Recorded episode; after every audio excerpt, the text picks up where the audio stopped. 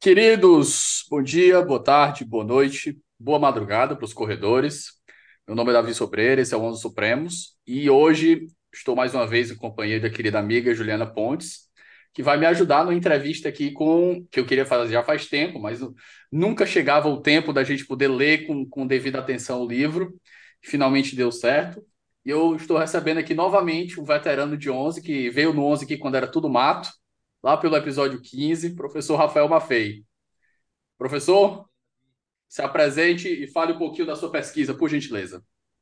Bom, boa tarde, obrigado Davi, obrigado Juliana. Fico muito feliz de estar aqui no Onze Supremos novamente, podcast mais, mais eu acho que sem dúvida alguma, mais destacado podcast jurídico do Brasil, é, que tem uma curadoria incrível e é, e é uma honra ter sido escolhido aqui para conversar com vocês.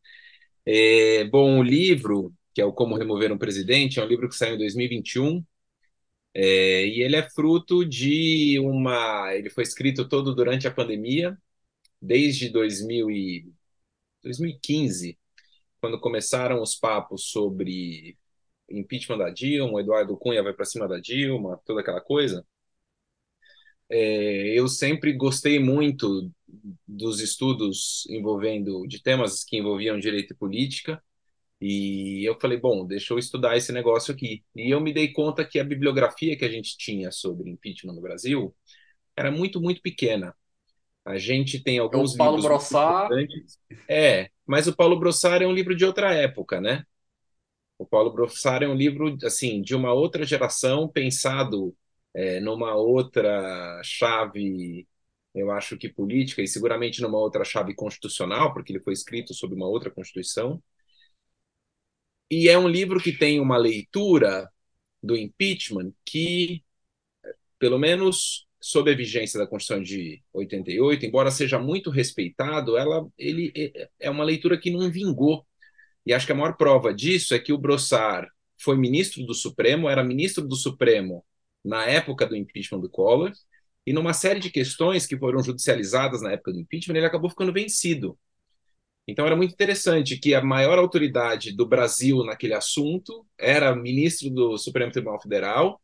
Todo mundo, todos os demais ministros o ouviam com uma enorme atenção, com uma enorme deferência, mas em uma série de questões ele acabou ficando vencido e, portanto, a leitura que ele tinha do impeachment, principalmente é, da deferência que o judiciário deveria ter em relação ao, ao, legislativo, principalmente ao Senado em matéria de impeachment, acabaram ficando vencidas. Portanto, ele era um livro super importante, mas que tinha esse grande asterisco, digamos assim, né? essa, essa ressalva que tinha que ser feita. É, e a gente tinha tido um impeachment em 92. E como a gente tinha tido um impeachment em 92, eu falei, pô, vai ter um monte de coisa, como, né? Os Estados Unidos nunca tiveram um impeachment consumado e eles têm assim um volume imenso de coisas super interessantes escritas sobre a história é, da, da, né, da, previsão constitucional do impeachment, dos casos de impeachment que não houve, né, principalmente é, ali no século XIX, é, e um pouco também de coisa na época do, do Nixon, é, mas é, e, e, então a gente, enfim, né, deveria ter alguma coisa parecida e não tinha. E eu falei, ah, deixa eu começar a estudar aqui. E eu fui estudar a coisa meio do jeito que eu sei estudar as coisas, que é tentando. Eu tenho meu doutorado em. Meu mestrado e meu doutorado são em História do Direito, então a minha porta de entrada para entender qualquer coisa é uma porta histórica. Pô, deixa eu entender da onde veio isso aqui, deixa eu entender o que, que as pessoas diziam na época em que essa lei aqui foi aprovada, é, deixa eu entender né, por que razão o impeachment tem essa cara e não outra, da onde veio esse negócio. E eu comecei a ler e, e, e me propus a dar uns cursos é, numas matérias eletivas lá na São Francisco. Eu sou professor da São Francisco, da Faculdade de Direito da USP. E eu me propus a dar um curso lá, eu era muito franco com os alunos. Eu falava, olha, isso aqui é um espaço em que a gente vai tentar entender um negócio é, que não é a minha especialidade a essa altura. Então, vamos ler juntos, a gente escolhe umas coisas para ler juntos, vamos ler os textos né, fundamentais da teoria do impeachment nos Estados Unidos, vamos ler eventualmente os livros que houve sobre impeachment publicados no Brasil, tinha um ou outro além do Brossard, a gente leu bastante coisa do Brossard, vamos ler é, os acórdãos do caso do Collor, é, e vamos tentar entender esse negócio aqui, porque todo mundo tinha opiniões muito fortes sobre o impeachment da, da Dilma, e eu tinha muita dúvida, essa é a verdade. Assim, a coisa me cheirava né, de um jeito, mas a coisa te cheirar de uma coisa, né, de um jeito, não necessariamente é um, um fundamento para você ter uma opinião a esse respeito. E aí eu fui estudando, fui estudando e fui né, começando a escrever uma coisa aqui, uma coisa ali. É, escrevi um artigo no blog do Estadão, é, levantando uma hipótese que no final das contas era uma hipótese que hoje eu acho que é furada.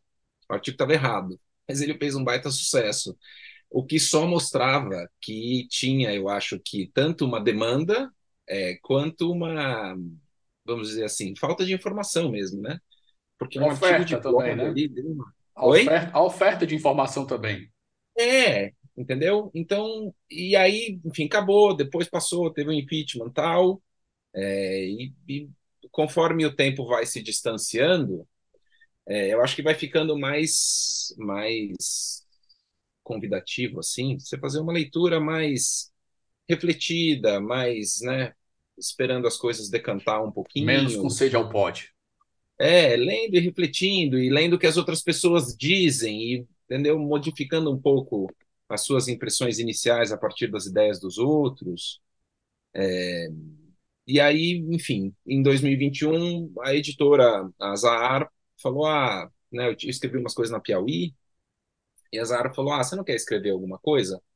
Eu falei: A única coisa que eu sei, assim, que eu estou estudando muito, que eu consigo, acho que, escrever um, uma coisa que vale a pena ser lida, é sobre impeachment, porque eu tenho lido bastante sobre isso e não tem muita coisa escrita sobre isso. Aí eles falaram: Ah, beleza, toparam.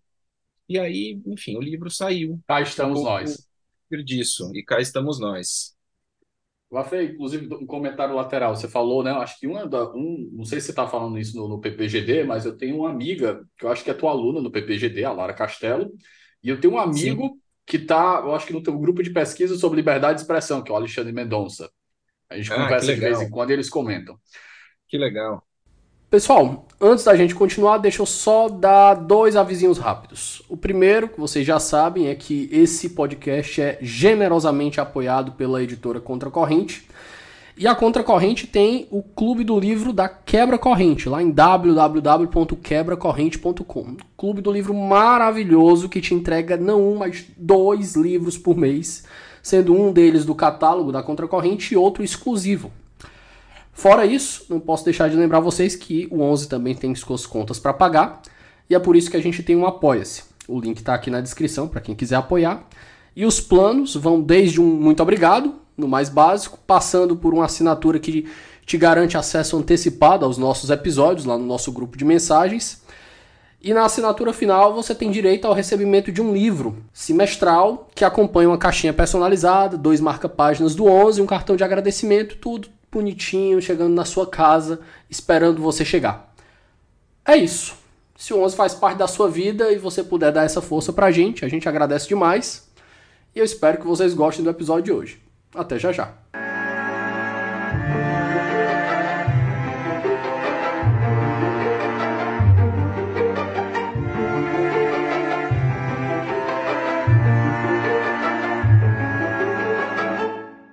Professor, muito obrigada pela sua presença aqui. Eu, antes de mais nada, quero dizer que esse livro, é, Como Remover um Presidente, o senhor publicou pela, pela Zaha, foi uma das melhores leituras que eu fiz, acho que foi em 2021, né? O senhor lançou. Foi. E, e acho que a gente tem que deixar registrado aqui que é uma indicação para todo mundo, inclusive para quem não é do direito. É um livro de e um história detalhe, do né? A Zaha fez uma coisa maravilhosa, porque ela deixou o livro, o livro num preço super acessível. Exato. E foi um livro que, que me, de fato, deixou ciente de coisas que eu jamais imaginaria. E é, e é por isso que eu gostaria de fazer essa primeira pergunta focando nesse ponto, numa surpresa que eu tive é, lendo o seu livro, professor, que é com relação à origem e à natureza do, do Instituto do Impeachment no Brasil, né? A gente sabe que a lei do impeachment é de 1950, e no seu livro o senhor conta que a comissão que redigiu a lei era composta por muitos nomes que se notabilizaram pela tentativa de implementação do parlamentarismo no Brasil, né? Por meio da emenda número 4 à, à Constituição de 46. Então, Prado Kelly, Gustavo Capanema, Raul Pila, enfim. Então. E a doutrina do Paulo Brossard, que a gente já mencionou aqui, também era muito influente, e ele próprio era um parlamentarista, enfim. O senhor levanta a hipótese de que o, de que o impeachment teria sido uma espécie de cavalo de Troia parlamentarista, né? Uma espécie de plano B dos parlamentaristas para assegurar que o Congresso pudesse derrubar o, o chefe do Poder Executivo, mesmo em um sistema presidencialista. Mas, ao mesmo tempo, defende que o impeachment não está fadado a essa influência parlamentarista que há modo de tornar o Instituto mais adequado à nossa realidade política. Então, eu gostaria que o senhor falasse um pouco para a gente sobre isso, sobre o nascimento do Instituto do Impeachment no Brasil é, e essa relação controversa com o parlamentarismo, e também sobre a sua adequação ou inadequação ao nosso sistema presidencialista, porque acho que, de fato, é esse o, o problema que parece ter surgido a partir dos anos 2000, né? Essa discussão sobre como é que a gente aplica o impeachment é, com um Congresso que funciona desse modo fisiologista e, e sempre focado nos próprios interesses, e, enfim. Então, eu queria ouvir um pouco o senhor sobre isso. Tá bom. Essa acho que é a pergunta de um milhão de dólares, né? É, então, Juliana, essa, essa, essa começo dessa ideia é justamente esse artigo que eu publiquei no blog do Estadão, que fez muito sucesso e que depois é um pouco. Eu, eu, eu parcialmente revi a ideia. É... Qual, qual, da onde veio isso? Quando as pessoas começaram a estudar a Lei 1079, lá na época do impeachment da Dilma, eu tenho uma coisa que eu gosto de entender da onde veio a lei. São, às vezes, assim, eu gasto muito tempo tentando descobrir, não vem nada de útil, mas eu gosto. E eu fui e localizei os debates parlamentares ali do Congresso na década de, né, no finalzinho da década de 40, é, culminando com a aprovação na, da lei na década de 50, para um pouco entender qual era a discussão, o que estava pegando ali e tal. É, e me chamou a atenção que tinha uma espécie de uma de uma afinidade entre a tramitação da lei e o insucesso é, da emenda que tentava implementar o parlamentarismo na Constituição de 46. E aquilo me fez né, pensar que o impeachment era um tipo de um plano B dos de muitos parlamentaristas. Olha, o ideal é que a gente mude o sistema de governo de presidencialista para parlamentarista, porque, enfim, a gente acha que isso aqui é um regime, um sistema de governo melhor.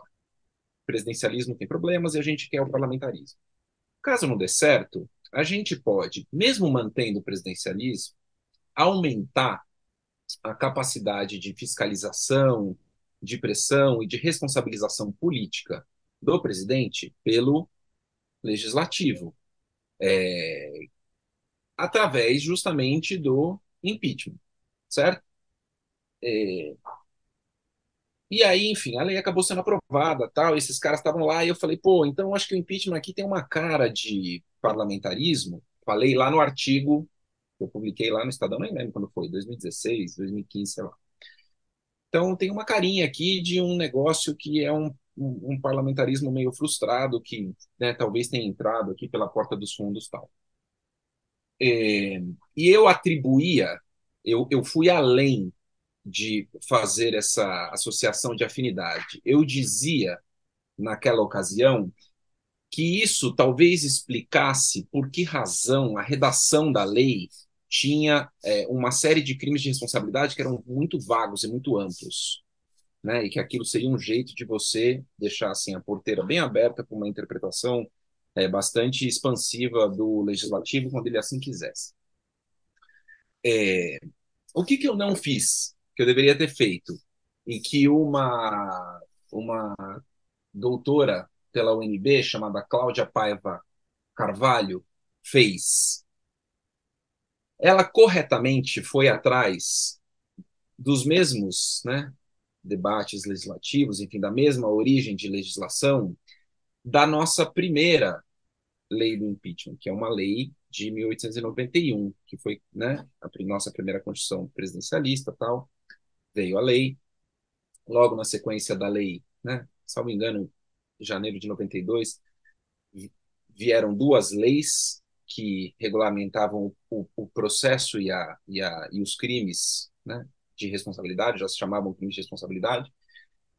E ali, quando, portanto, ninguém falava de parlamentarismo ainda, muitos daqueles crimes vagos já estavam previstos, certo? Então a, a Cláudia vira e fala, ó, desculpa, né?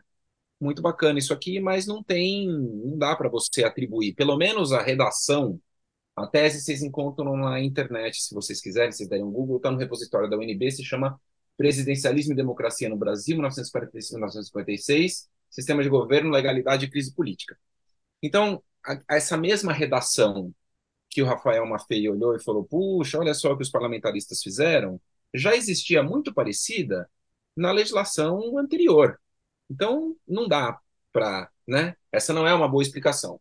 No que ela tem toda a razão, eu, inclusive, digo no livro: falo, olha, né, erramos, mais ou menos assim, né, em relação ao artigo. A tese da explicação da redação da lei, essa não é uma boa tese para redação e explicação da lei. Eu acho que existe uma outra explicação que é o Brasil tinha uma tradição legislativa de crimes de responsabilidade que vinha inclusive da legislação do Império, é, que é da onde vem, né, o nome crimes de responsabilidade. É, mas eu acho que essa geração, né, é, que é a geração do Brossard, Brossard era um jovem é, constitucionalista ali na década de 50, é, é a geração que imprimiu essa, essa uma, uma leitura doutrinária é, que é, atribui ao impeachment o papel de ser o grande mecanismo de é, responsabilização do poder executivo pelo poder legislativo e como isso é né, a marca de uma verdadeira república, é, o, o parlamentarismo, o, desculpa, o legislativo não deve sofrer muitos limites e não deve ficar muito amarrado na sua apreciação da responsabilidade política do poder executivo. É isso que eu chamo de uma concepção mais parlamentarista que existe, eu acho, na esfera doutrinária. Que equivale a dizer o seguinte: olha, todo mundo erra, todo mundo acerta, presidente erra, pode ser que o legislativo erre também, Pode ser que o legislativo, às vezes, interprete a lei de maneira excessivamente expansiva. É, se esse erro for cometido, né, se o é, presidente da República eventualmente for responsabilizado num caso de bola dividida, esse é um erro que é do legislativo para cometer. Certo? E paciência, a gente vai ter que viver com o fato de que é, interpretações legais não são unânimes nos casos mais difíceis e crimes de responsabilidade, isso vai acontecer, né? É, essa é uma leitura que, quando você pega o livro do Brossard, aparece muito forte. O Brossard tem uma resistência muito grande a qualquer tipo de é, controle é, do judiciário sobre o legislativo, salvo nos casos mais assim esdrúxulos. Ah, o presidente foi condenado por maioria simples, né? Aí tudo bem né? Não pode. De respeito procedimental. Exatamente, assim, mesmo, mesmo assim, coisas grotescas, assim, quase aritméticas. Ah, ele foi condenado pela Câmara e não pelo Senado. Entendeu? O Senado é, abriu o processo sem autorização da Câmara. Não, o controle esse... estritamente de forma. Isso, exatamente, o controle estritamente de forma, certo? É, e essa, essa gigantesca deferência que o Brossard reclamava do judiciário em relação ao legislativo, eu acho que não vingou. O Supremo se permitiu fazer um pouquinho mais do que isso, embora não seja um assunto no qual o Supremo é super intervencionista. Acho que tanto no caso do Collor quanto no caso da Dilma, o Supremo foi lá, deu uma arrumadinha no meio-campo, no procedimento, digamos assim, limpou o terreno rápido e tirou o time de campo. Né? É... Então, então, enfim, o ponto no qual a gente chegou é, no Brasil é o, o legislativo tem grande poder na interpretação da, dos crimes de responsabilidade e é, o judiciário só garante que, por exemplo, os direitos processuais, né, principalmente de defesa, é, devem ser observados, garante observância é, do rito previsto na lei, no regimento, eventualmente, né, depois do caso Collor, no precedente do próprio caso Collor, é, mas não interfere de forma alguma em questões substantivas na interpretação da lei. O que, que isso resulta? Puxa, isso resulta uma instabilidade grande, uma, né? É, o executivo, o legislativo, o executivo fica muito vulnerável. O executivo é, fica vulnerável à resistência é, e à força da coalizão que ele consegue manter, certo? É, no fundo, o sucesso do, do governo como um todo depende disso, né? É, existem muitas coisas que dependem do governo ser capaz de manter uma coalizão é, mínima. A diferença é que, no caso do impeachment, o que ele precisa manter é o mínimo do mínimo. Você não tem um terço. Né?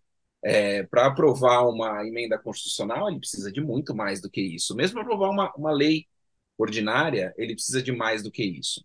É, e quando a gente chega num ponto em que nem esse mínimo de um terço, com todas as vantagens que o governo tem para conseguir manter coalizão, é, o governo consegue manter, sim, fatalmente o governo vai, vai é, ruir, certo? E aí, de que forma ele vai ruir? Vai depender. Ele pode ser transformado num governo inoperante, ineficaz, é, até a chegada das próximas eleições, ele pode ser constrangido a se é, descaracterizar tão completamente que ele, na verdade, deixe de ser o governo que ele foi eleito para ser e seja completamente entregue na mão de quem quer que consiga ter força para é, mantê-lo né, e, e exigir em troca disso concessões muito, muito grandes, ou ele pode redundar no impeachment. Quando ele redundar no impeachment, que, que a gente do direito faz? A gente tem que olhar e avaliar se o impeachment aconteceu como a lei manda, se aquilo que foi interpretado como um crime de responsabilidade é uma interpretação razoável da lei, né? É, enquanto que as pessoas da ciência política, né? Vale a pena uma outra recomendação de livro aqui, se vocês me permitirem. O Limonge acabou de lançar Operação Impeachment, não terminei de ler ainda, eu comprei logo antes das férias, hoje a gente está gravando dia 31 de julho, estou voltando das férias, então eu comecei, mas não terminei de ler. É, os que, que os cientistas políticos vão dizer? Esse, esse né, a, a, explicação do livro eu já li. Eles vão explicar como é que a coalizão ruiu. Por que, que uma coalizão que estava funcionando, de repente, foi para o vinagre, né? É, e aí a gente vai fazer cada um as nossas avaliações. Se foi legítimo, se foi ilegítimo, né? É, se o rito foi respeitado, se a interpretação que foi dada é a melhor. É, mas a gente um pouco assumiu a, a, a gente do direito, eu acho, um pouco assumiu a, a ideia de que a partir da interpretação jurídica a gente ia conseguir controlar e dominar os destinos é, do impeachment, e isso não acontece. A gente né, tem uma leitura, uma opinião, a gente dá a nossa opinião, a gente fornece os nossos fundamentos, tem coisas que as pessoas concordam, outras discordam, é, mas, enfim, é isso. E aqui eu dou no livro a minha leitura de diversos casos. Ok, acho que esse ponto que você trouxe aí, é, o último episódio que eu gravei foi com o Richard, semana passada, foi o 150, né? E um ponto que quando eu conversei com Ackerman, eu comecei com, eu falei com o Richard, é justamente sobre a leitura que o pessoal de Yale faz sobre o fenômeno jurídico. Ele diz assim, a gente parte da premissa, ele, o, Ackerman disse, né? A gente parte da premissa que você estudar direito, economia e ciência política separadamente é um equívoco tremendo, porque você nunca vai ter uma, uma leitura holística do fenômeno. Então, você falou aí, né, de fazer uma leitura, pelo menos também da ciência política, eu acho que não, ela não é suplementar, ela é complementar para a gente ter uma, uma, uma leitura mais completa do que está acontecendo. Mas deixa eu te fazer outra pergunta, Mafê, e eu quero voltar um pouquinho antes da pergunta da Ju, porque você mesmo disse que a, a sua formação no, no, na, na pós-graduação em História do Direito, eu acho que isso dá um, uma densidade metodológica muito boa para a pergunta que eu vou fazer, que eu quero que você explique o surgimento do fenômeno, o surgimento do Instituto. De onde é que veio o impeachment, como é que ele foi desenhado. E é dificilmente a gente vai poder fazer uma pergunta dessa para alguém que escreveu sobre o tema que trabalhou com a história do direito. Então, acho que você vai nos dar uns insights aí bem perspicazes sobre o assunto. Tá, vamos lá. Então, é, o impeachment, como a gente conhece, né? É mais fácil a gente fazer, talvez, a, a volta, né? O impeachment chegou no Brasil com esse, com esse, se chama impeachment, né? Ele é um apelido, mas chamado de impeachment a partir da Constituição Republicana, que foi uma Constituição que, né, a Constituição de 1891, que foi uma Constituição que substituiu uma Constituição anterior, que, uma, que era uma Constituição monárquica e parlamentarista. Quando a Constituição de 1891 foi feita, é, eles tinham como uma das suas importantes inspirações a Constituição presidencialista dos Estados Unidos, porque os Estados Unidos eram um, um país que tinha àquela altura já uma democracia né, estável, ou estável, mas uma democracia pelo menos contínua, é, funcionando há, há, mais de 100 anos, que tinha passado por perrengues como uma guerra civil né, tenebrosa, ali na metade do, do século XIX,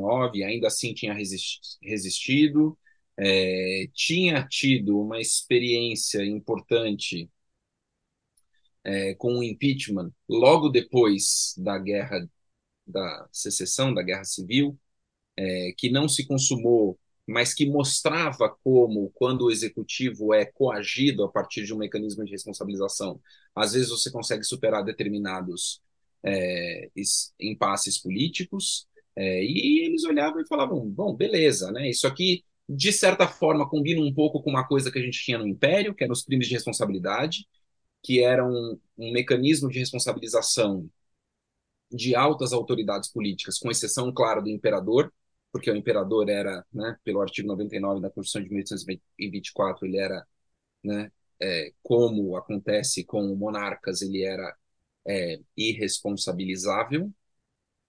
É, então, enfim, a gente um pouco juntou isso, certo? Da onde a coisa veio nos Estados Unidos, que é da onde a gente tirou a coisa veio de uma adaptação. Os Estados Unidos inventaram a Constituição presidencialista. Não tinha a Constituição presidencialista quando eles fizeram a Constituição deles.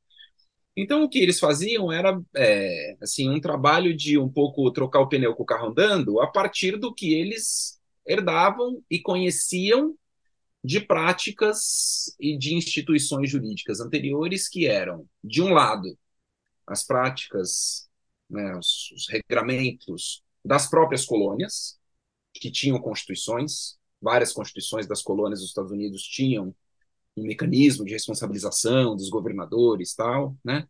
É, e, obviamente, as instituições inglesas, todas aquelas pessoas eram formadas e conhecidas é, e conheciam as instituições políticas inglesas e o próprio direito inglês. E o que, que tinha na Inglaterra?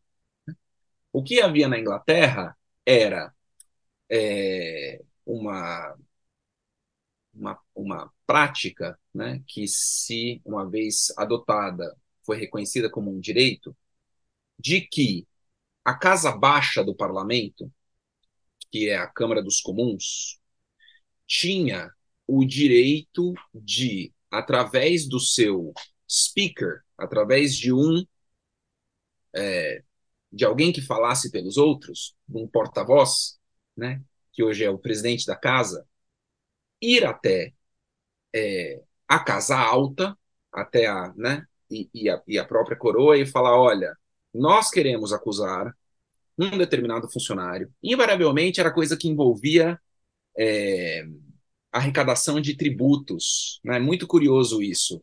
Temas fiscais são sempre temas muito muito convidativos a impeachment e, e naquela circunstância era super fácil entender, né?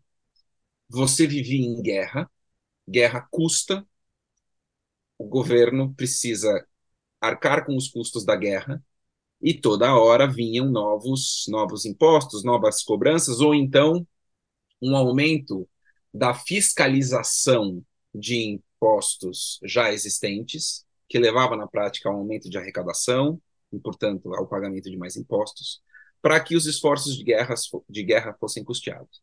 E vira e mexe. Só um Oi. ponto, uma conexão com isso que você falou, lembrei diretamente do livro da Linda Colley, A Letra da Lei, que é justamente nesses momentos de guerra e de necessidade de arrecadação que os homens, homens aqui, homem mesmo, não mulher, começaram a ganhar direitos, né? Isso, era uma barganha, né? Era troca. Precisa virar cidadão. É, o livro dela é maravilhoso. É...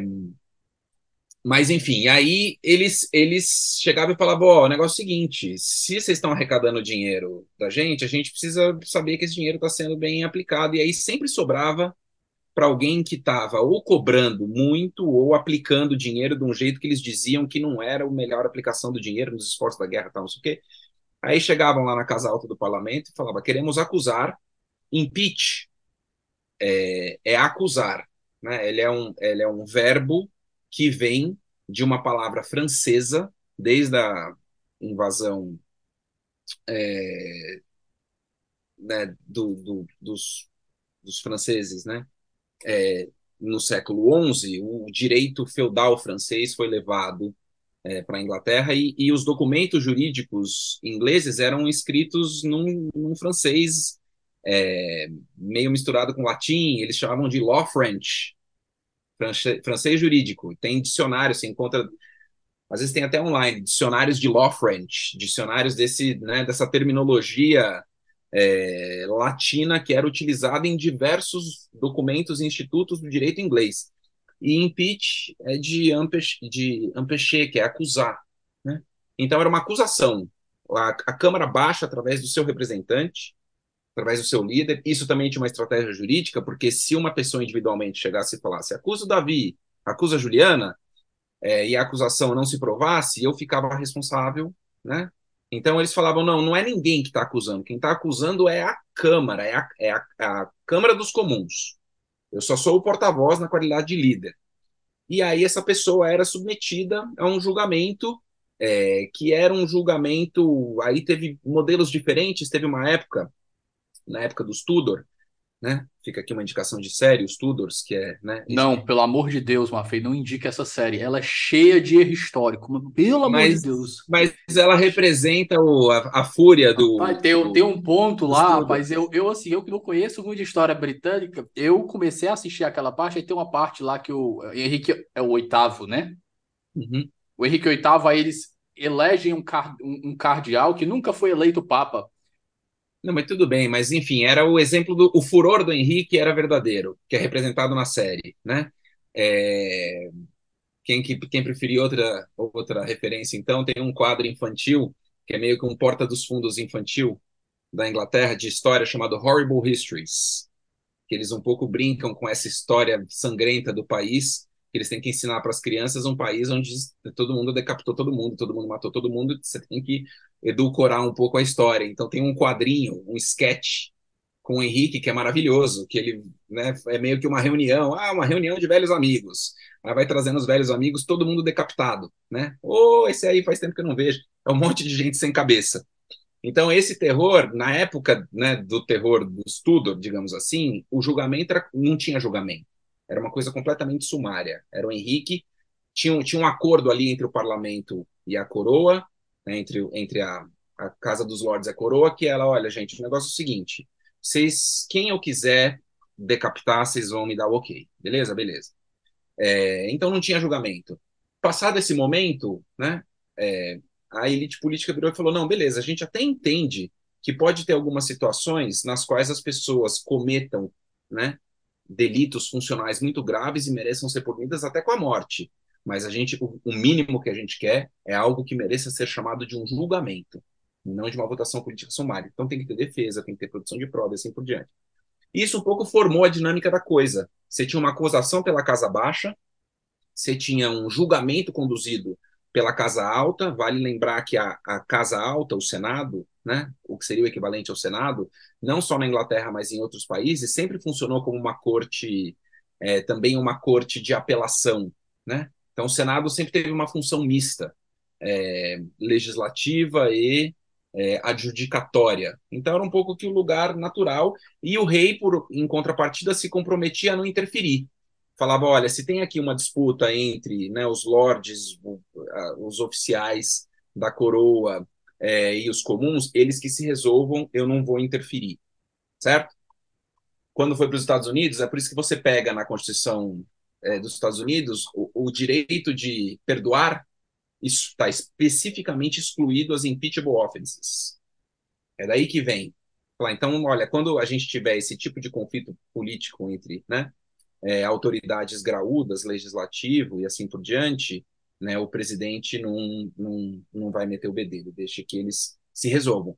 E aí, a diferença é que nos Estados Unidos, o impeachment deixou de ser, porque na Inglaterra ele era, ele tinha consequências criminais, digamos assim. A pena era prisão, é, morte, é, degredo e assim por diante. Quando foi para os Estados Unidos, eles falaram: ó, oh, gente, todo mundo aqui sabe que às vezes a coisa fica feia, então a gente pode até, sabe, perder o cargo e, né, mudar do país escrever uma biografia amarga, né, contando como a gente foi traído, mas não vamos cortar as nossas cabeças. O Franklin falou isso na convenção, falou: não, não, vamos, não vamos nos matar por desavenças políticas.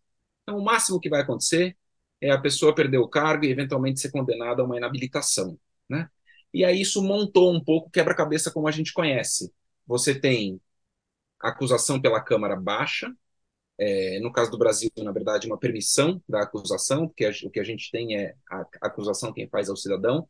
Isso é algo que vem especificamente do direito português e do nosso direito colonial.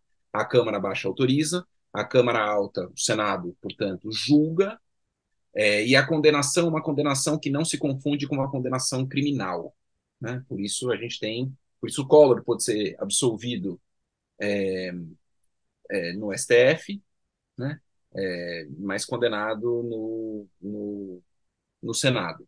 É daí que vem, esse é o quebra-cabeça, eu conto com bastante mais detalhe no livro, tal, mas se resumir era isso. Espera só um momento que a gente volta já. Fala galera, tudo bem? Galera, tô interrompendo seu episódio rapidinho para dizer que meu nome é Felipe Augusto, sou defensor público federal, mestre e doutor em direito e fundador do Ouse Saber, curso preparatório para concursos, que é um parceiro aqui do Onze Supremos. Eu tô aqui hoje só para te dar um recado rapidinho para dizer que o Ouse se orgulha bastante de empregar muito trabalho, muita energia, muita dedicação para fazer materiais de excelência materiais de alta qualidade para sua preparação para concursos. Se você sonha com concursos públicos para carreiras jurídicas, defensoria, Ministério Público, magistratura, procuradorias ou delegado de polícia, o OUSE pode ser o lugar adequado para sua preparação. Vem conhecer a gente no arroba Saber no Instagram e conheça os nossos cursos que já aprovaram mais de 5 mil pessoas. É, eu quero, professor, eu quero resgatar um, um comentário que o senhor fez na sua última resposta, que é relativo ao nosso raciocínio jurídico e à nossa dificuldade de, de compreender o instituto do impeachment, porque ele não é inteiramente jurídico, né? Então a gente fica com aquela angústia, com aquela inquietação de tentar aplicar o nosso raciocínio a um instituto que não se amolda perfeitamente a ele. E eu queria fazer uma pergunta que é relacionada a isso. Quando o senhor comenta no seu livro sobre o processo de impeachment da ex-presidente Dilma, o senhor argumenta que, por mais que aquela gestão tenha cometido ilegalidades, existiam formas menos traumáticas de reação e de punição aos malfeitos que, porventura, tenham sido cometidos. Né? Então, na mesma esteira, o senhor defende também que a remoção de um presidente só se justifica quando não há outra alternativa eficaz para enfrentar os crimes de responsabilidade que foram perpetrados pela autoridade. Ou seja, é possível e também legítimo que, por razões de prudência política, a Câmara não dê seguimento a um processo de impeachment contra a autoridade. mesmo que a ocorrência de crime de responsabilidade seja evidente não só à Câmara, mas a, a toda a população brasileira, né? Então, a impressão que eu fiquei é que para o senhor não há uma espécie de dever de impeachment. A Câmara não é obrigada a impeachment, né? Câmara, o, o Senado, enfim. Os parlamentares não são obrigados a isso. E, e, a gente que é do direito sente uma angústia muito grande quando percebe que a gente é, tem um sistema de responsabilização em que alguém que fiscaliza o, o poder nesse sentido não está obrigado a oferecer a denúncia.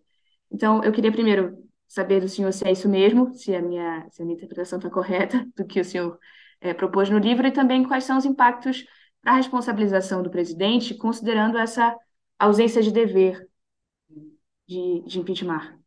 Juliana, é isso mesmo, tá? É, eu, tenho, eu entendo que é, não, não, não existe uma obrigatoriedade da Câmara é, levar adiante um processo de impeachment, se ela conseguir produzir uma justificativa que mostre que é, o impeachment é, é uma alternativa que, embora seja cabível, é pior do que, por exemplo, aguardar até as eleições que estão que estão chegando, né? É, eu acho que a gente tem que saber que o papel que o direito tem no impeachment é um papel que é super importante, mas ele é um papel limitado. A gente não tem como, através do direito, garantir que, como diga-se de passagem, acontece no júri também, né? Né? O jurado tem um julgamento é, de, de, de consciência que é muito, muito importante, muito determinante, muito forte.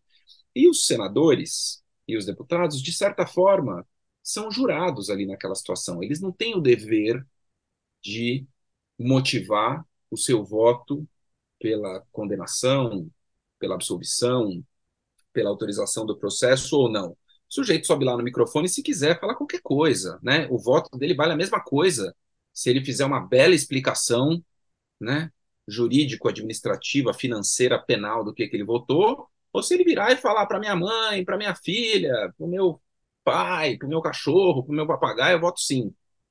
Isso altera, né? Então, é, é, é, é o direito tem um, um, uma, uma é, capacidade muito limitada de garantir é, esse tipo de resultado.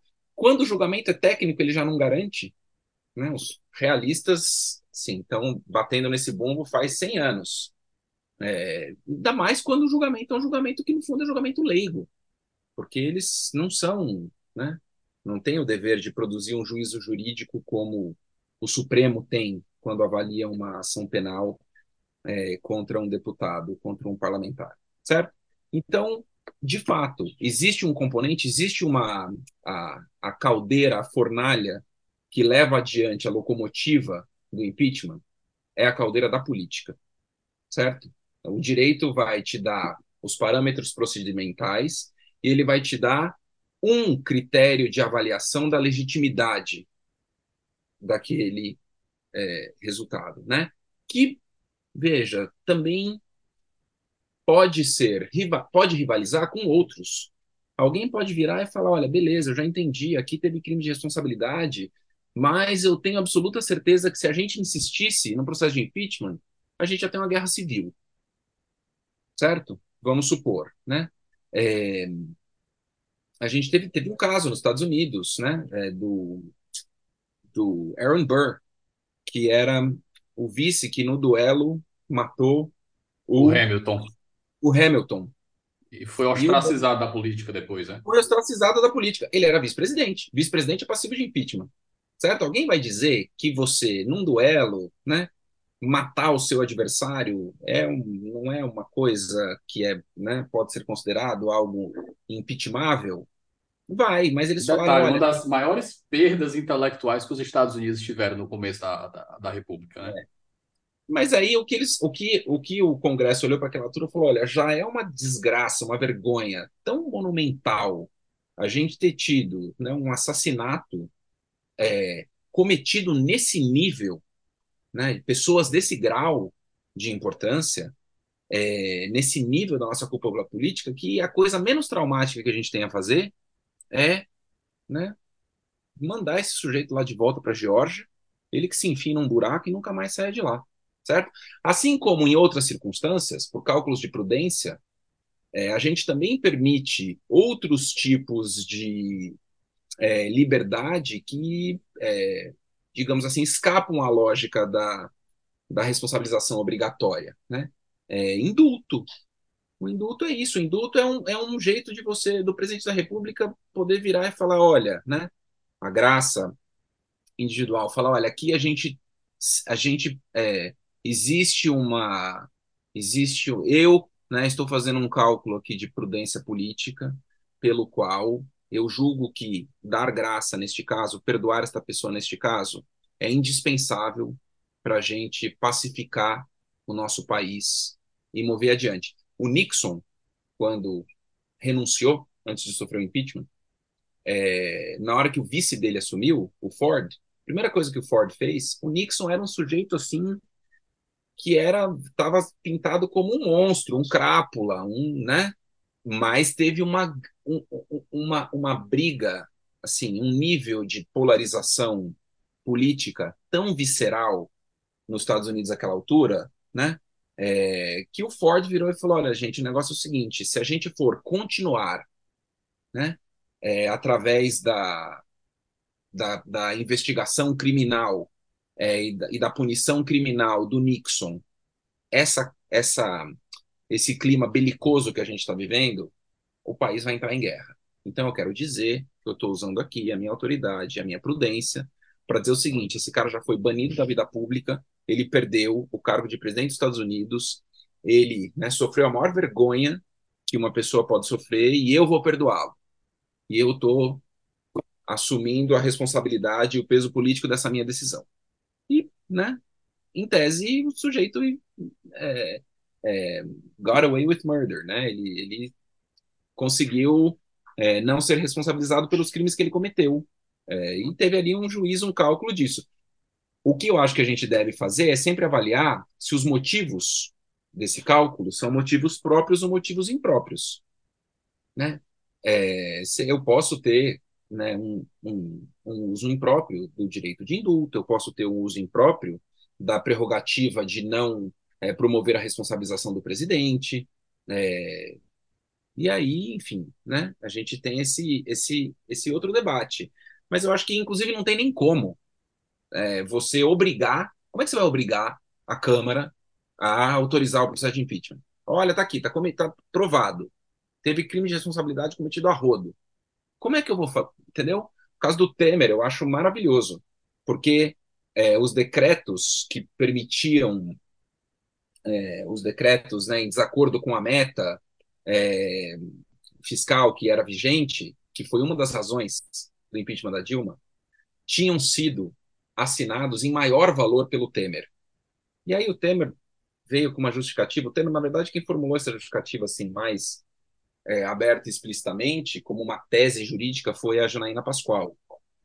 Mas fez só um ponto. Eu acho que interessante dessa, dessa, de você ter estudado esse tema é ter dentro de casa alguém para te explicar todas a parte das nuances financeiras, né? Pois é, então. Minha esposa, é, e devo muito a ela, Tatiane Psitelli, é, que me explicava todas as coisas de, né? A de, de... pedalada fiscal. Deixa, deixa, eu, ah, deixa eu explicar se direito financeiro for dummies. Vem cá, sente aqui. Exatamente. Mas, enfim, ali no caso do, do Temer, o Temer tinha é, assinado os mesmos decretos em valor maior. E aí ele, acho que a Janaína também um pouco publicamente falou isso, falou, não, veja, o vice-presidente não pode não fazer, não perseguir a política é, da, da titular, o que obviamente não vale para o caso do, de um crime, certo? Isso vale para uma política que é lícita. O vice-presidente tem o dever de não cometer crimes. Você entende que é um crime? Então ele não pode cometer crime, certo? É, e se você entendeu que era um crime no caso da Dilma, então não tem como não ser crime no caso do Temer, inclusive os valores foram maiores, né? É, se a Dilma começou a esquartejar alguém, o, o Temer foi lá e terminou o esquartejamento, o Temer ele, né? Não é porque a Dilma começou que ele precisaria terminar.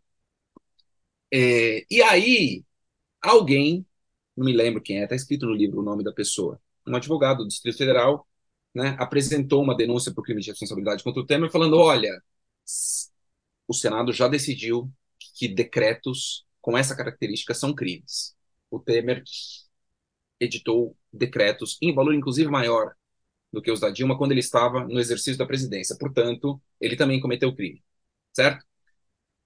E aí o Rodrigo Maia falou: não, veja bem, deixa disso, né? Obviamente, ninguém vai fazer um impeachment na sequência do outro. E aí ele entrou com esse advogado entrou com mandato de segurança e caiu com o ministro Marco Aurélio. E o ministro Marco Aurélio deu a liminar mandando a Câmara é, abrir o processo, né, abrir a comissão especial, que é o primeiro passo, é, para avaliar a denúncia. E o Rodrigo Maia recebeu aquilo e falou: tá bom, tá bom, né? Não vou brigar com o ministro Marco Aurélio, né? Mandou lá para os líderes dos partidos falando: pessoal, nos termos da lei, indiquem os membros dos seus partidos que proporcionalmente vão compor a comissão especial. Ninguém indicou, né? Aí voltou para o Marco Aurélio e falou: olha, ninguém indicou, né? Aí como é que você vai fazer? Todos, você vai, você Supremo vai dizer quem são os membros dos partidos. Acho que, que esse, Mafei, é um dos, dos, dos privilégios, é. entre aspas, da política, né? Eles têm o direito, entre aspas, grandes aspas aqui, eles têm a prerrogativa de serem coerentes. Porque o julgamento Exatamente. deles é pelo, é pelo povo. É. Você vê o que, por exemplo, o que fizeram com, com, o Merrick, com o Merrick Garland, com o Obama lá nos Estados Unidos, né? Os caras tiraram a regra do nada. Não, não se indica ministro do. Não se indica justice para escotos em ano de eleição. Isso no começo do, do, do ano de eleição que o Trump se sagrou vencedor, né? No começo do ano. Aí, no ano que o, o Trump estava tentando a reeleição, depois que os, os votos já. Os votos dos Correios, muitos votos dos Correios já tinham sido enviados, a RBG morre Aí os caras pegam a regra que eles mesmos, eles mesmos já haviam criado. Não. Exatamente. Exatamente. Mas, se faz de doido, né? Agora, doido, obviamente. não, ninguém falou isso, não. O que, que eu fiz? Quem foi que disse isso? Isso tem consequência, isso? né? Isso tem consequência, assim. Isso, embora você não tenha um enforcement jurídico, isso tem consequência. É, a, a, Suprema Corte vive hoje é, em fogo cruzado em boa parte porque muita gente enxerga que tem um desequilíbrio gerado por um assento que foi roubado. Né? Então, isso produz consequências no mundo da política. Agora, a ideia de que a gente vai conseguir né, manter o impeachment é, numa rédea curta, como se fosse um, né, é, um, um, um processo de, sei lá, de cobrança de dívida, que você manda um ofício para alguém e a sua vontade se realiza, essa é uma ideia, assim, ingênua, né? É, e eu acho que realmente é uma a, a, a, Câmara tem a prerrogativa de virar e falar, olha, não, né? Por, por apoio político que o presidente ainda tem, não.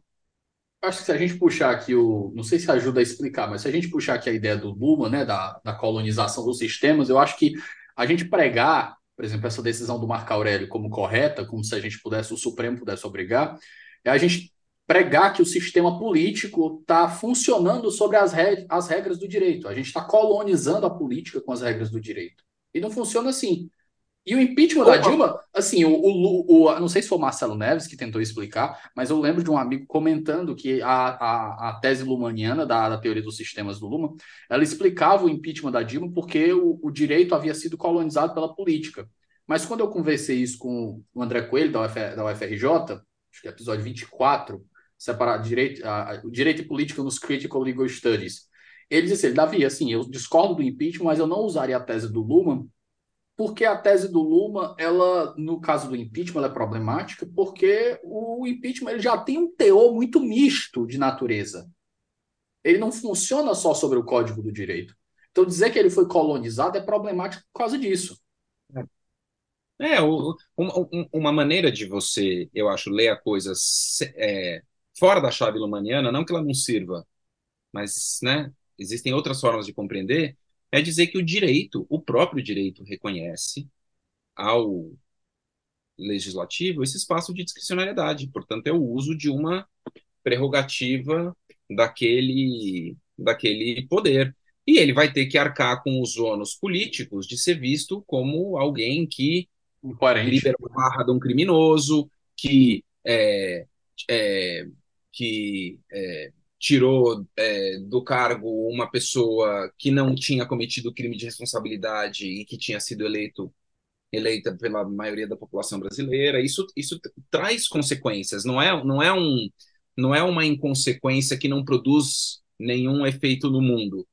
Mas a minha leitura aqui, assim, a ideia de que o direito vai esquadrinhar tudo ali é, é um problema e que é, inclusive, o plano do Instituto que exista uma margem é, para esse tipo de juízo de é, conveniência política. É óbvio, né? O que não pode acontecer é você ter alguém usando o impeachment para extorquir dinheiro para contrato superfaturado.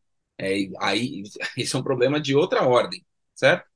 Mas mesmo quando, né, num parlamento de anjos, para fazer a, né, a, pegar a expressão conhecida, é, um parlamento de anjos e um parlamento de não anjos igualmente teriam essa essa prerrogativa de olhar e falar, olha, é verdade, aqui tem um crime, é, mas eu acho que não, é, não é o caso de, é, de, não é o caso de prosseguir. Professor, para aproveitar essa sua deixa sobre o Parlamento de Anjos é, e, e, a relação entre virtude política e, e desenho institucional, eu queria lhe ouvir um pouco sobre o caso Jair Bolsonaro, né?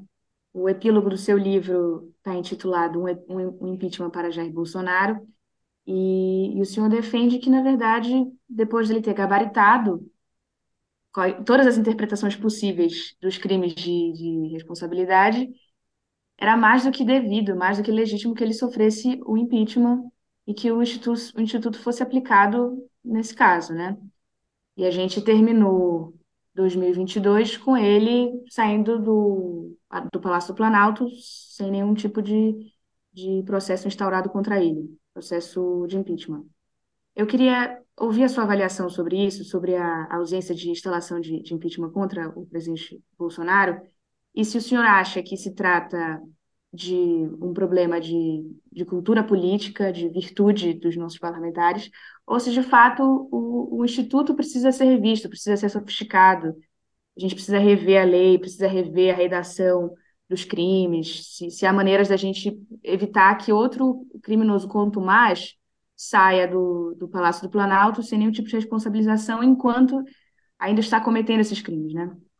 Ó, oh, Juliana, eu acho que ali no caso do Bolsonaro, a, a grande anomalia jurídica, jurídica que a gente teve foi essa prerrogativa é, construída é, para si, é, eu diria assim, a partir do Cunha, mas que ganhou visibilidade, visibilidade é, é, que foi é, exercida também pelo Rodrigo Maia, mas que ganhou muita visibilidade no caso do Lira, e no caso do Lira a gente começou a entender um pouco melhor as razões subjacentes, é essa ideia de que o presidente da Câmara dos Deputados é, tem a liberdade de ignorar denúncias. Eu acho que isso é algo que exige algum tipo, porque é, se eu tenho o direito de peticionar a uma autoridade noticiando a ilegalidade de um agente público, para mim é um pouco é, corolário desse direito que a autoridade pública tem o dever de responder. Porque né, ela pode mandar para o arquivo, ela pode dizer isso aqui é balela, ela pode, entendeu? Mas ignorar para que aquilo não produza efeitos no mundo é um problema. Eu acho que o presidente da Câmara dos Deputados não tem esse poder, a legislação não dá a ele esse poder.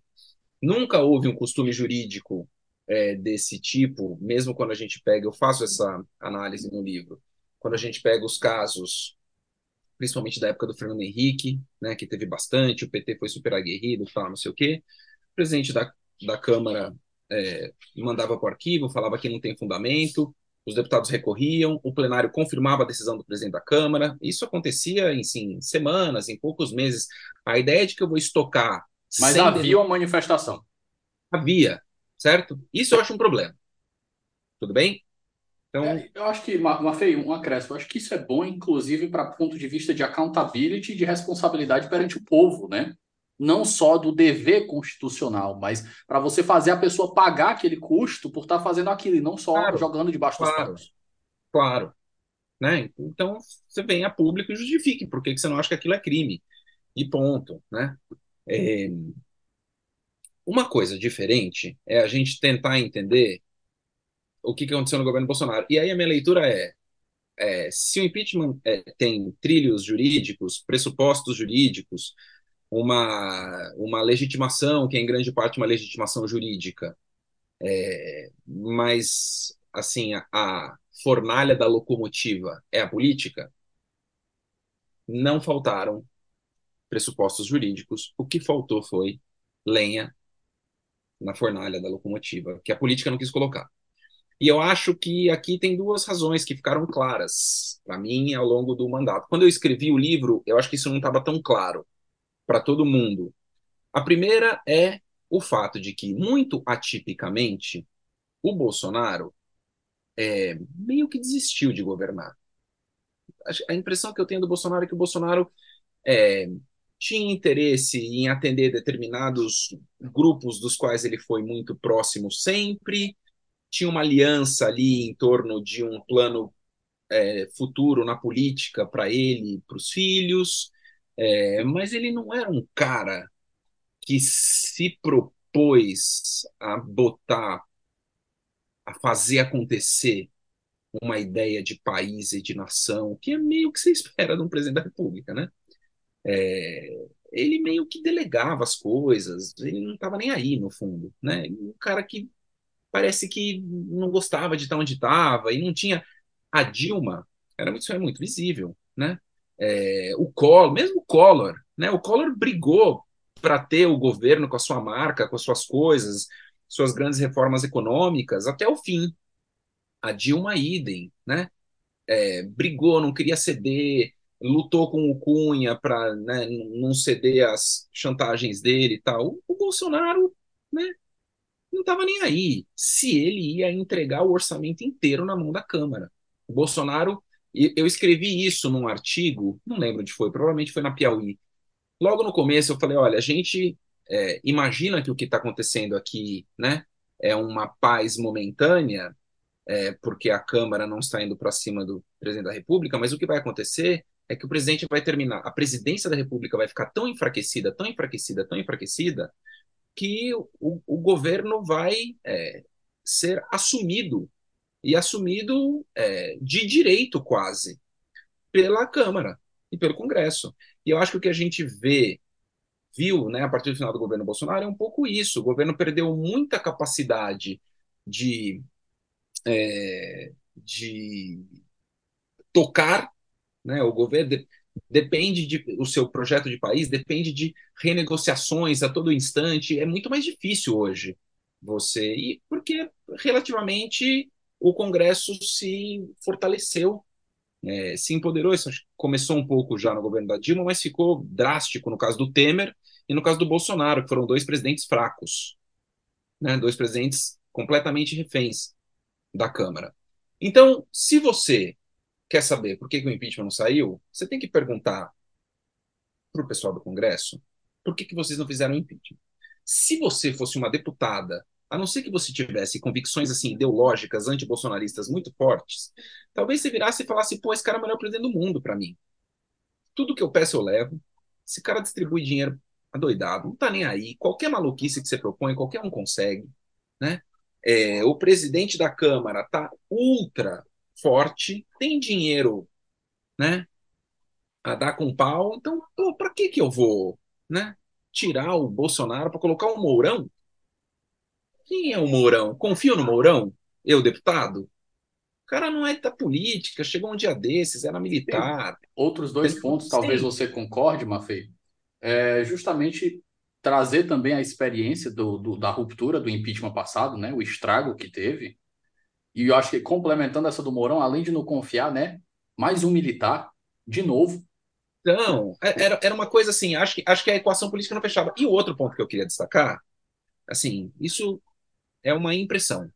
Eu acho que a grande força de oposição, que era o PT, não, não, nunca quis o impeachment. Nunca quis. Por quê?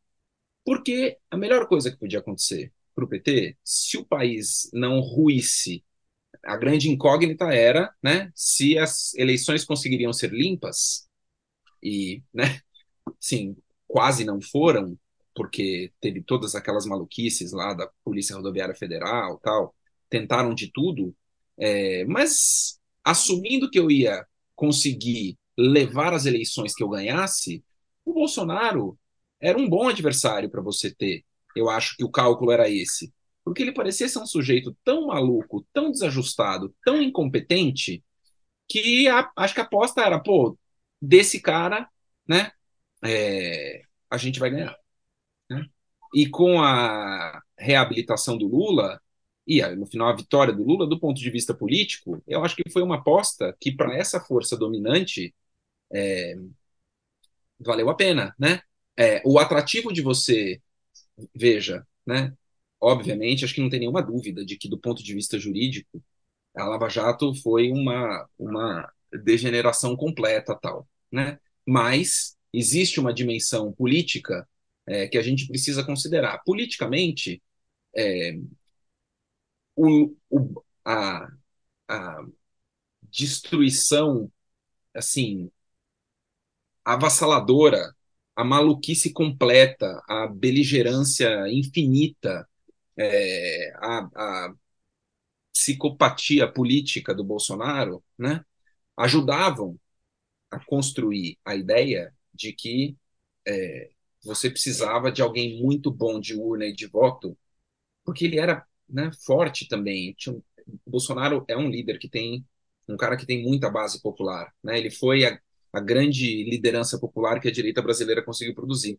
Então ele ia ser uma pessoa que você conseguiria, né, usar como é, barganha, digamos assim, para dizer, olha, tá vendo aqui, ó, o Lula reabilitado tem chance de ganhar desse cara.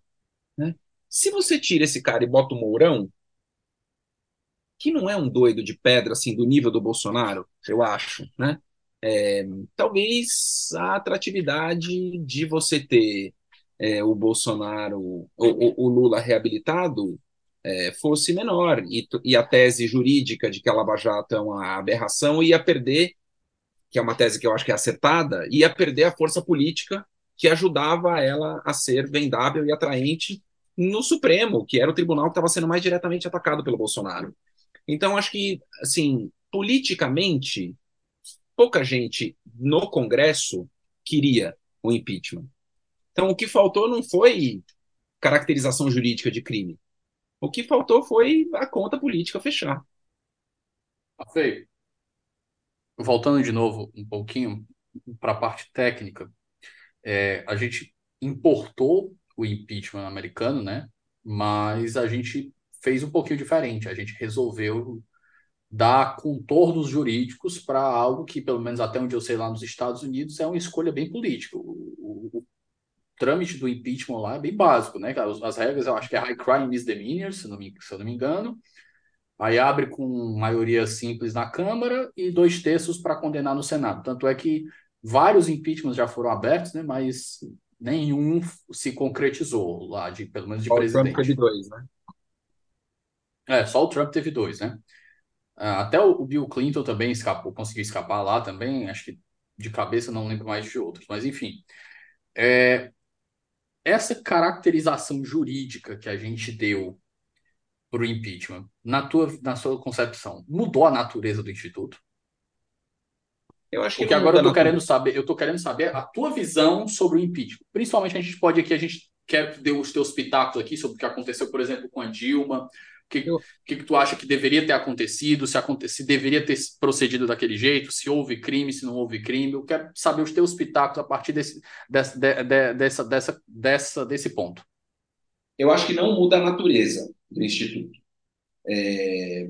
Porque eu acho que a natureza básica continua sendo é um processo que precisa ter a característica de um julgamento conduzido na casa alta, é, com, a, com a com a participação decisiva da Casa Baixa, que no caso brasileiro autoriza uma denúncia feita por qualquer do povo, e no caso dos Estados Unidos é a própria autora da acusação, é, por um tipo de ilícito que é o que a gente chama de crime de responsabilidade, que é, assim, um ilícito que é caracterizado pelo uso abusivo e pernicioso dos poderes associados a altos cargos. Eu acho que isso é verdade no Brasil e nos Estados Unidos. O fato de que a gente tem, né, e isso é uma herança que a gente traz do Império, né? O impeachment, ah, os crimes de responsabilidade no Império eram definidas numa lei à parte. Quando a República veio, eles mantiveram essa sistemática, então a Constituição previa que as, essa lei definiria né, crimes e, e, o procedimento, é, e a gente manteve essa fórmula desde então. Isso, obviamente, torna certas questões judicializáveis no Brasil e que não são judicializáveis nos Estados Unidos, porque aqui no Brasil você tem um parâmetro da lei, por exemplo, para o rito, né? É, então dá para você fazer o argumento de que, olha, tem uma lei aqui e a autoridade é vinculada aos termos da lei, coisa que nos Estados Unidos, por você não ter o detalhamento da lei, isso é tido como matéria interna corporis e não poderia ser judicializado.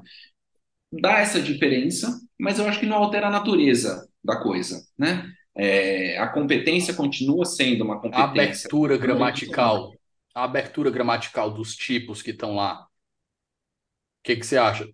Continua dando essa abertura interpretativa para o legislativo? Sim, sim. Inclusive porque, de novo, né, a interpretação que o legislativo faz, é, o que leva alguém a ser condenado absolvido, é o sujeito ir lá no microfone e falar sim ou não. Sem qualquer tipo de juízo. Né? Então, é um, uma espécie de um júri muito chiquetoso, com todo mundo de né, é, salto alto, paletó e gravata, mas, é, assim, não muda, eu acho, a natureza da coisa. É um processo que tem um rito jurídico, é, que tem um, uma legitimação que é em grande parte dada pela interpretação jurídica, mas que é, é incapaz de ser controlado e determinado pelo direito e no qual é, a força da, da política, é, principalmente no que diz respeito à capacidade do governo de manter uma base na Câmara, na Câmara, acho que essa, essa eu destacaria talvez fosse a mais importante diferença entre os Estados Unidos e o Brasil, já que você está fazendo a pergunta das duas coisas. Nos Estados Unidos, o presidente, quando é, né, vamos dizer, quando a Câmara aprova o seu impeachment, ele vai para o Senado e ele responde no cargo. Ele não é afastado para responder. E quando a gente fala que o julgamento é um julgamento em grande parte político, levar essa, esse truísmo a toda a sua consequência, equivaleria que a gente permitisse que o presidente se defendesse politicamente de um julgamento político. Não é um julgamento político? Então, deixa eu defender politicamente. Não é, um, não é no fundo, um teste de apoio político? Então, deixa eu utilizar o cargo que eu tenho para manter o meu apoio político. Né? O impeachment que teve quando o, John, o Lincoln foi assassinado, o sucessor dele foi o Andrew Johnson que era um doido de pedra também. Maluco total, o cara nunca devia ter sido presidente. E conta o projeto do Lincoln, né? Diga-se de passagem. Isso, é porque era uma coisa meio de composição. O Lincoln falou: olha, eu quero mostrar que eu não odeio vocês, né? É, sulistas escravistas que quase destruíram o país, né? Provocaram o maior derramamento de sangue da nossa história. É, então eu vou pegar um cara que era, inclusive, ex-proprietário de escravo, fazendeiro sulista, é, para ir botar como meu vice, como um sinal de frente ampla, digamos assim, né? É, e o, Lincoln foi assassinado e o Johnson é, herdou a missão de conduzir o, o projeto de reconstrução, que era super duro com quem tinha se insurgido contra né, a União contra o, os Estados Unidos. E ele meio que começou a sabotar esse negócio. É... E aí ele sofreu, primeiro tentaram, não conseguiram, depois da segunda vez a Câmara conseguiu aprovar, foi para o Senado, é... e ele não foi condenado por um voto. Mas ele conseguiu não ser condenado, porque quando ele viu que o negócio ia para frente, ele chegou e falou: beleza, vamos sentar e vamos negociar. E aí ele conseguiu a ala do partido dele, que queria abandoná-lo, ele virou e falou: oh, não, gente, tá bom, eu vou ceder. A grande disputa era quem ia nomear o ministro da Defesa, o equivalente ao ministro da Defesa, porque o exército era encarregado de grande parte do plano de reconstrução. E aí o, o pessoal, né, é, do partido do Lincoln, que eram os republicanos, queriam uma pessoa e ele, que era o inverso na época, né, é, e ele, que era um, um democrata, queria outra. Ele falou: beleza, tá bom, aqui eu vou vou ceder e vou, vou nomear aqui quem vocês querem como ministro da Defesa, que é o, a pessoa que é conduzir de fato o plano de reconstrução. E ao ceder, e ele só pôde ceder porque ele continuou presidente e continuou com o poder de nomear. Né? Ele conseguiu se salvar. O que, que a gente tem no Brasil? Em tese, todo mundo fala, pô, é um julgamento político, é um julgamento político, é um julgamento político, mas na hora que chega no Senado, o presidente está afastado. Aí o presidente está afastado, desculpa, gente, aí pode fazer as malas, pode ir embora, porque, enfim, o, o novo presidente chega, o novo presidente quer o vice só, né? Já foi consultado antes para saber se ele topa, se ele topa como é que vai ser o negócio, então ele já topou, e aí não tem o que fazer, né? É, o que eu acho que foi muito significativo no caso da Dilma, só para né, é, não perder o gancho, é o fato de que a possibilidade que ela tinha de se defender politicamente na fase da Câmara, inclusive, foi tirada dela, quando começaram a tirar os ministros que ela indicava, a começar pelo Lula.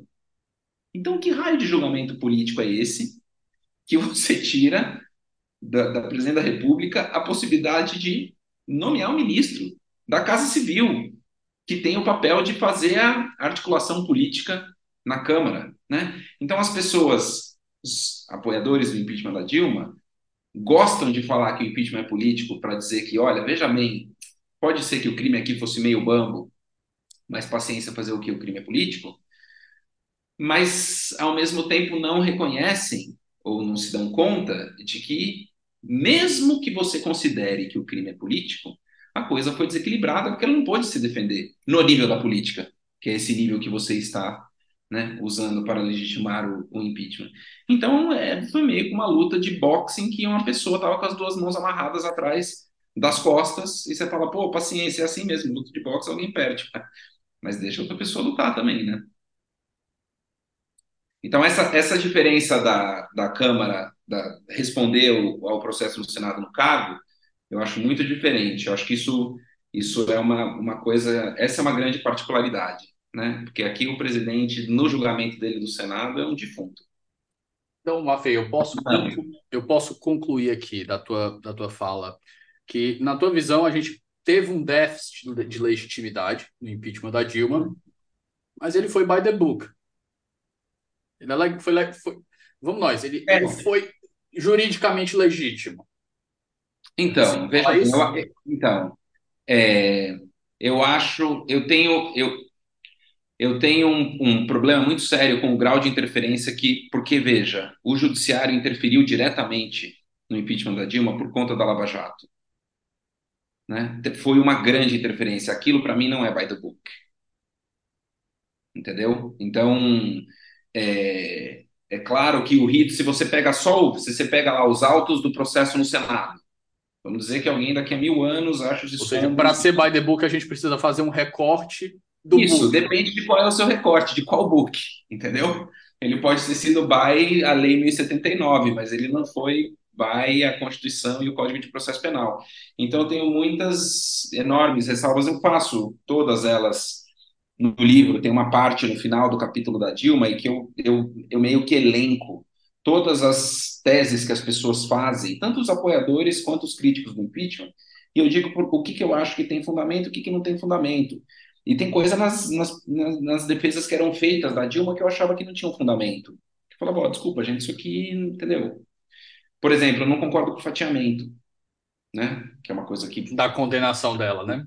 É, inclusive o Supremo chancelou também, né? É, não concordo. Acho que aquilo ali, aquilo ali juridicamente é um erro, né? Então, não é que nem a leitura, eu acho que é, é, que nem a leitura do, da prorrogação dos mandatos, do, dos dois mandatos que fizeram na Câmara, né? É, enfim, não, não, exatamente. Então, ali não tem coisa que eu não concordo. É, eu tenho assim, muitas, muitas, muitas, muitas ressalvas ao impeachment da Dilma, e eu acho que é, ele é, sem dúvida alguma, é, um, um, episódio da nossa história, da nossa história jurídica e política, é, em que assim o mandato de uma pessoa eleita foi é, tratorada num jogo que eu acho que não foi um jogo limpo, principalmente por conta é, da interferência através da Lava Jato. Né? A Lava Jato estava completa, e aqui estou falando da, do nível do Sérgio Moro até o nível do Supremo, completamente comprometida a não permitir a reorganização é, política do governo. E eu acho isso uma, um grande comprometimento. Eu não gosto de usar a palavra golpe, por razões que eu também explico ali no livro, mas assim, é uma coisa assim, mais, mais acadêmica, mais analítica. Eu não sou o único que não usa. Eu não uso, o Celso Rocha Barros não usa, o Aníbal Pérez Linhano usa, o Limonge agora no livro do impeachment também fala, ó, oh, gente, golpe é outra coisa. Entendeu? Existem mais, existe mais de um jeito de você fazer uma coisa errada você fazer uma coisa ilegítima. O golpe é um. Eu acho que, é, eu acho que o pessoal tenta pegar é, conceitos, conceitos tradicionais e encaixar elementos novos quando a gente precisa de uma definição nova. É, e, e eu acho que nesse caso específico, como a gente também é um tema que envolve muita discussão, não técnica, né? Discussão política mesmo. E, e a palavra golpe é muito boa para você usar no discurso político. Então é óbvio que você não vai sair para a rua com um cartaz e um bumbo dizendo o impeachment tem déficit de legitimidade, vai lá é golpe, certo?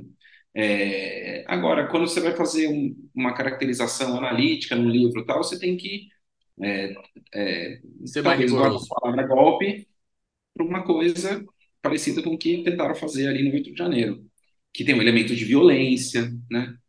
É, que uma, acho que um, um elemento importante e tal. Né? Uso da força. Ju, quer fazer alguma pergunta? Não, eu estava só é, acompanhando a, a explicação do, do, professor e lembrando que ele de fato faz essa, essa análise no livro. Eu acho, inclusive, que todo mundo que está ouvindo a gente, de fato, vou reforçar, tem que comprar o livro e tem que ler, porque esse capítulo em que o professor analisa o impeachment da, da presidente Dilma é muito interessante, porque ele de fato separou os argumentos e fez avaliações específicas sobre eles, porque às vezes a gente fica uh, argumentando e assumindo posições, misturando pontos de vista e, e alguns argumentos que às vezes não são inteiramente procedentes. Então, ali tem um escaneamento da discussão e posicionamentos do professor ponto a ponto. Então, de fato, fica mais uma vez a nossa recomendação, porque é muito interessante para entender, de fato, é, os pormenores do processo de impeachment da, da ex-presidente Dilma. Mafei, eu confesso que eu sou bem tapioca jurídica com, com o tema do impeachment. Eu já tive umas quatro posições diferentes. Então, toda vez que chega uma, uma explicação nova, que eu acho que a explicação convence, eu vou mudando e eu acho que é assim que a vida funciona. Então, durante a faculdade, que foi quando eu eu estava tava, tava acabando a faculdade, quando saiu o impeachment, eu, ah, não, estava naquele espírito de antipetismo, não, tá certo mesmo, pipipopopó. Depois eu me deparei com um primeiro amigo me explicando a teoria dos sistemas do Luhmann. Eu não, faz sentido. E depois eu, eu vi a crítica à teoria do Luhmann, assim, olha, o impeachment tem uma característica política também, então acho que a teoria do Luhmann ela não é tão boa para explicar. Aí depois veio a explicação do jogo duro, que o Tuchel aplica ela e não é, não faz isso, né? A gente pegou, importou e jogou ali. Eu achei que até aquele momento era o que explicava melhor o que estava acontecendo. E aí agora vem a, a sua explicação aí, e aí cá estou eu balançado de novo. E assim a vida segue, a gente vai mudando de opinião ou não vai mudando, e assim a vida segue. Mas, Mafei. Tem a do Limonge, pega do Limonge agora pronto, vai... Tem mais uma para a gente, é, é, e a vida é assim, a gente vai é. adquirindo novas evidências, novos argumentos e formando a nossa, a, a nossa convicção. Mas, Mafei, caminhando para o bloco final aqui, indicações de leitura. Agora chegou a hora de é você vomitar sua bibliografia aí de torto à direita. Você citou dois livros durante a nossa conversa. A gente abre com o seu livro, é claro, Como Remover um Presidente. Eu acho que ele tá tipo 35 a 40 reais na Amazon, com para quem tem um Prime aí, então o pessoal tá de graça o livro. Aí você citou uma tese, uma tese de doutorado, se eu não me engano, de uma, de uma, de uma pessoa da UNB, e o livro do Limonge. Isso. Operação é, Você pode repetir só o nome da, da, da, acho que é tese, não sei, da tese de doutorado, só para deixar registrado? Uma presidencialismo e democracia no Brasil, sistema de governo, legalidade e crise política. Ela não é? é, é Cláudia Paiva Carvalho. Não é exatamente uma tese sobre impeachment, mas fala bastante sobre impeachment, vale a pena, é um bom, um bom trabalho. Eu acho assim, se uma pessoa, se você quer estudar, depende do pouco do que você quer. Você fala assim, desculpa, não quero estudar impeachment, só quero dar uma lida tal e me informar um pouquinho.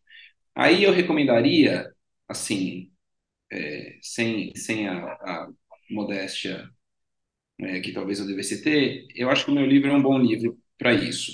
E eu acho que o livro do Limonge, é, pelo que eu né, já comecei a, é, a ler, embora não tenha concluído, é um ótimo livro para isso, porque a pessoa que tem essa curiosidade, digamos assim, menos acadêmica, é, provavelmente está interessada em, no impeachment por conta da Dilma, eventualmente por conta do, do caso do Collor tal, e esses são dois livros que, assim, dão conta de uma introdução inicial.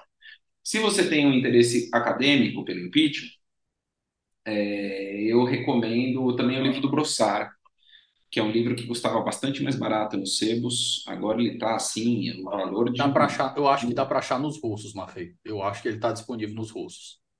É mesmo? Tá, Entendi. quase certeza. É, então, eu acho que tem outro também, que eu acho que. Não sei se é recente. Eu não sei se é recente, Mafei, mas eu tenho ele aqui, é o To End the Presidency, eu acho que é do, do, do, do Tribe. Do Tribe do Metz. É um bom livro. Aí, bibliografia dos Estados Unidos, aí tem bastante. Tem esse é, do Tribe, To End the Presidency. Tem um outro menorzinho, que é gostoso de ler também, do, do Cass Sunstein, é, sobre impeachment. É, tem um que eu gosto bastante, assim, que foi escrito por um dos caras que foi do, do comitê jurídico da Câmara dos Deputados na época do Nixon, chamado John Lobovitz, L-A-B-O-V-I-T-Z, acho que chama Impeachment, é, que é um ótimo livro de ler. Para quem gosta especificamente de história, é, tem um livro de um professor da Universidade de Ohio chamado Michael Les Benedict, que se chama The Impeachment and Trial of Andrew Johnson, que conta o impeachment do Andrew Johnson, que é super interessante porque ele mistura um pouco com a história da guerra da guerra civil dos Estados Unidos e do, do, da coisa da reconstrução da guerra civil dos Estados Unidos, né? Então isso é isso é muito muito interessante, eu acho muito legal. E aí tem assim então, esse, esse é, o, esse é o, o básico, né? Para quem. Aí tem coisas assim, pô, para quem tem interesse no, na era Collor, tem o Notícias do Planalto, né? Do Mário Sérgio Conte. É, é, para quem, ah, para quem quer entender pedaladas, o livro do João Vilaverde, Perigosas Pedaladas. João Vilaverde foi o jornalista do Estadão, é, um dos que meio que descobriu o negócio, e ele explica assim de um jeito maravilhosamente bom, vale muito a pena ler. Eu lembro é. de um dia que ele estava compartilhando um tweet, Mafei, de um cara que estava lendo o livro dele, aí parece que a mulher passou e viu, não sei se era Kindle, alguma coisa, e a mulher viu só de relance. Aí, que livro é esse que você está lendo? Perigosas Peladas? aí ele, o quê? Aí ele, Perigosas Peladas, tá aí ele. Mulher, lê de novo. É isso aí, perigosas pedaladas, ótimo também, uma excelente, melhor, acho que a melhor explicação é, em escrito, pelo menos, do que foi, né, do que foram as pedaladas, tal. É, e aí, enfim, para é, manter aqui a mídia na qual nós estamos, acabou de sair, de começar, só tem no app da da Globoplay, como chama? Globoplay? Não, Globo a Globo. É, o Globo, Play, Globo Play, é isso mesmo. É, que é feito pela Evelyn Argenta, que é da equipe do Foro de Teresina, é uma série chamada Color versus Color, que conta, assim, a gente está gravando no dia 31 de julho, acho que só saiu um episódio até esse momento, mas ela vai contar todo o embrólio da era Collor, que é uma coisa que, por exemplo, quem é da minha geração, eu tenho 45 anos. Eu era adolescente, então eu tinha 13 anos de idade, então tinha coisa que eu sabia, mas você esquece um pouco, né? Vai perdendo um pouco a memória tal. Então, é uma coisa interessante. E para quem gosta do impeachment dos Estados Unidos, tem um podcast sobre o impeachment do Nixon, chamado Slow Burn. É, é queimar devagar. Burn, B-U-R-N. Slow Burn. É, que é muito bom. E tem um outro Slow Burn, uma segunda temporada, que é sobre o impeachment do Clinton. Todos os casos lá de assédio sexual tal.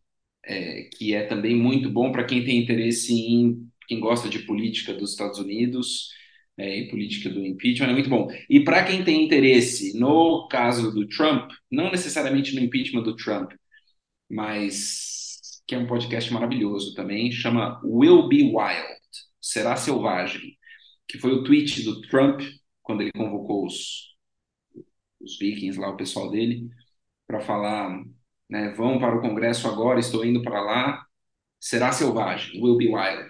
Eu acho que teve outro, Mafei, não especificamente sobre o impeachment dele, mas sobre é foi uma jornalista contando a história da, do, do, Trump, que ela conseguiu uma entrevista, inclusive, com aquele general, que é onde o general abre o jogo dizendo que fez as é. forças pularem fora, desembarcarem para não se meter naquilo ali, para o exército. Eu não sei qual é Não sei Vou tentar pesquisar.